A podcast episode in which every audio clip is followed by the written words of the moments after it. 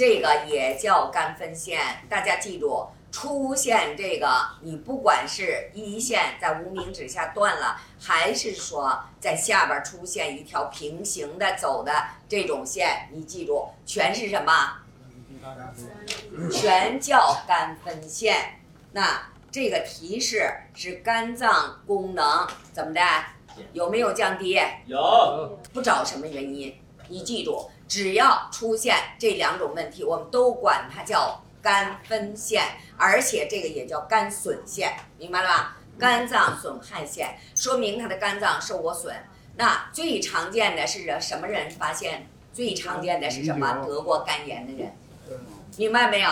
绝大部分人都是得过肝炎的，但是有的人你问人家啊，你说你啊这个得过肝炎，人家说啊是我得过，但是有的人呢，你问人得过肝炎，大家想一想，这肝炎是不是都忌讳？是。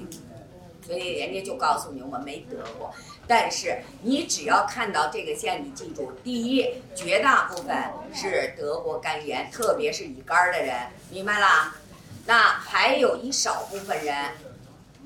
还有一少部分人啊，小时候发高烧啊，发高烧，还有大剂量的抗生素、大剂量的激素造成的一个肝的损害。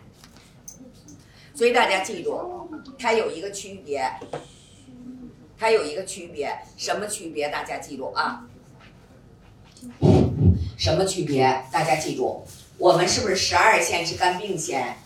你们记住，十二线一般都是什么呢？化学性的肝损伤。你像那个就是喝大酒，对吧？还有的就是什么呢？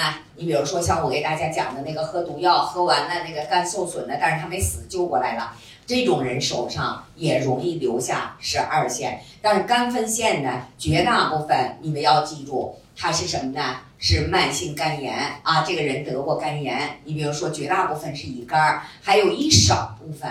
是因为小时候啊发高烧啊用了大量的抗生素、大量的激素，最后造成的一个肝的损害造成的啊。所以不管什么原因，你记住，只要出现这两个问题，就说明他的肝脏曾经是受过损的，明白了吗？啊，那么呢，你不要对着人问人家你的肝脏闹过病吗？那你一问人家肯定了，人家就烦了，是不是？啊，这是隐私，你知道就行了。但是这种人呢，他有的时候因为他的肝炎已经好了，有的是特别像一些丙肝啊，或者说戊肝啊，他肝炎已经好了，好了以后怎么的？他再去做肝功的，怎么回事？他的肝功是不是就没问题？对不对？所以有的人就说了，你怎么说我肝损伤啊？我刚查完肝功，我的肝功没问题。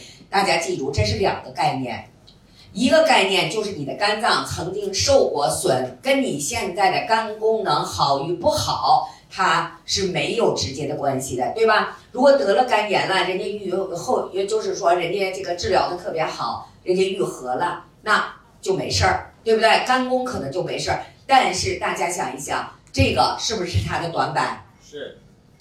如果这种人在肝损的基础上再去喝大酒的话，会出现什么情况？是不是很快会出现肝硬化什么的这一类的，对不对？啊，所以你们调的时候一定要知道，只要看到出现肝分线，一定在用药上，你们一定要注意，对于肝脏损害太大的这些东西你们不要用，明白了？啊，你用可能它那个地方是它的薄弱环节，你给它用是不是把这个问题我给它招出来？啊，所以这一点大家要注意，所以这个是肝分线，也叫肝损线啊，说是这在一线上，一线断了。还有一个在下边出现一条线啊，这两种情况。